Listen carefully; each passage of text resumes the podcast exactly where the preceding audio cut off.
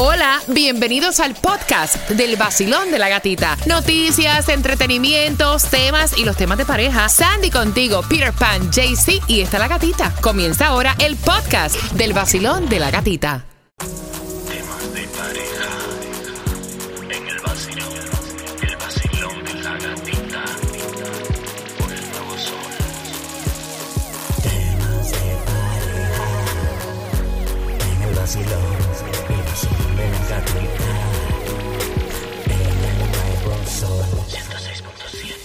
Líder en variedad del tema de pareja y estas 12 señales para tú desconfiar de que a tu mejor amiga o a tu mejor amigo le gusta tu pareja. Ay Dios, ay Dios, se verán horrores, dicen por ahí.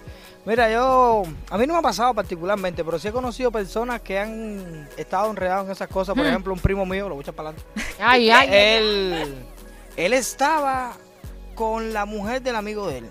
Uy. Y entonces yo sabía eso y de pronto veo al marido de la tipa que llega a casa de mi primo con un cerdo y todo pasarlo Oh y botellas de cerveza y todo esto y yo me quedo así, yo, rayo, mira cómo compartes ellos como si estuvieran en familia todos así. Eh, Bueno, era, era más o menos... No, y tú sabes una cosa, que yo, si yo fuera tu mujer, si yo fuera Lucrecia, a mí ese primo no me caería bien, porque uno dice, wow, el tipo es un descarado. Exacto. Uno le coge como antipatía.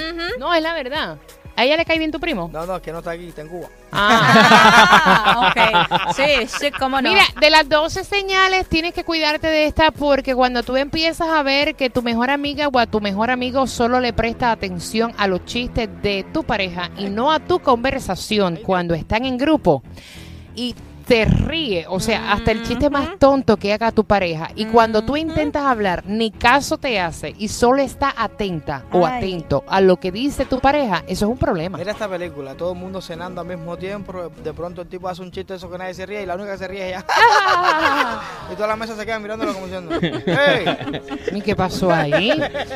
Mira, cuando esa persona que es tu mejor amiga o tu mejor amigo te pregunta por tu pareja cuando no está. Ay, no. Ah, O sea, ahí tienes que tener cuidado. Ojo. abre. Porque tú puedes decirle, eh, suponiendo, Lucrecia y Peter Pan no vino. Ya. Normal, ¿no? Ya. Pero ya cuando tú dices, Lucrecia, Peter Pan no vino, ay, pero llámalo, porque es que yo me disfruto tanto cuando él está él. O sea, llámalo Ya. para verlo. O sea, Ahí oye, mismo, ahí mismo. Si de tú una. Si tú le preguntas a Lucrecia, ahí viene un galletazo. No, Lucrecia te va a responder una cosa que no se puede decir al aire. De momento a tu mejor amiga o a tu mejor amigo repentinamente le gusta todo lo que hace tu pareja. Son tal para cual. No, no, vaya, ustedes dos son el alma gemela. De momento, tu mejor amiga o tu mejor amigo te dice, ay, ¿sabes qué? No sé, Lucrecia, eh, tu pareja como que no va contigo, Sí, no es para ti. como que no es para ti. Es para mí. Y eso que no has bebido. Vacilón, buenos días. A ver, si sos mi amiga, no le mandes mensajes a mi pareja. Creo que el Ah. cuenteo es lo que uno de los primeros síntomas. Que sí, sí, ¿por qué le decís directamente a él? Decímelo a mí y yo se lo digo a él, así fácil. Que le invitas a tu casa y viene súper arreglada para, no era una fiesta, era venir a tomar unos mates nomás. Eh, cosas así, o hay, hay un coqueteo que eh, las mujeres ya nos damos cuenta de esas cosas. Y si no te das cuenta, tenés una amiga que mm, se da cuenta y dice, fíjate que algo está pasando acá. Hay un dicho que dice, que deja la carne baja, se la comen los gatos. Ah, eso es cierto. no, y eso sobre es todo cierto. la carne baja. No, y ella. Activando la línea de WhatsApp para conocer tus historias, estos malos momentos que uno pasa con personas que uno Ay, cree que son sus amigos y no lo son. Basilón, buenos días. Tenía una amiga que salía en cinta y la mamá la botó de la casa. Ajá. Yo pues le di a dónde quedarse, a ella, a su, a su maridito, a su suegra y terminó pues teniendo una hija con el que era padre de mis hijos. Qué cosa tan horrible. Perdiste una amiga, perdiste el marido y perdiste la confianza. Dios Mira, mío. y esto es tan difícil porque una vez tú pierdes la confianza en Oh, una persona, o sea, eso ya se rompe de una manera que no tiene explicación y aparte, en las relaciones futuras te cuesta mucho el tú volver a levantarte y confiar en una persona. Eso es lo que te iba a decir. A ti la vez, bueno, esa persona no servía, la perdiste, ya, ok, te dolió. Pero después eso se te va a quedar para que, como que vas a tener esa, esa espina clavada con todas las personas que se la acerquen a ti. Entre las 12 señales para tú desconfiar está también cuando tu mejor amiga o tu mejor amigo se pasa como flirt, riéndose demasiado y muy seguido. A veces no es lo mucho, sino lo seguidito. ¿ah? Sí. Que te fijes en esa sonrisa, ya que mediante ese método, obviamente, está el coqueteo con tu pareja y los ojos hablan. Be careful. Oh, yes. Sí. Basilón, buenos días.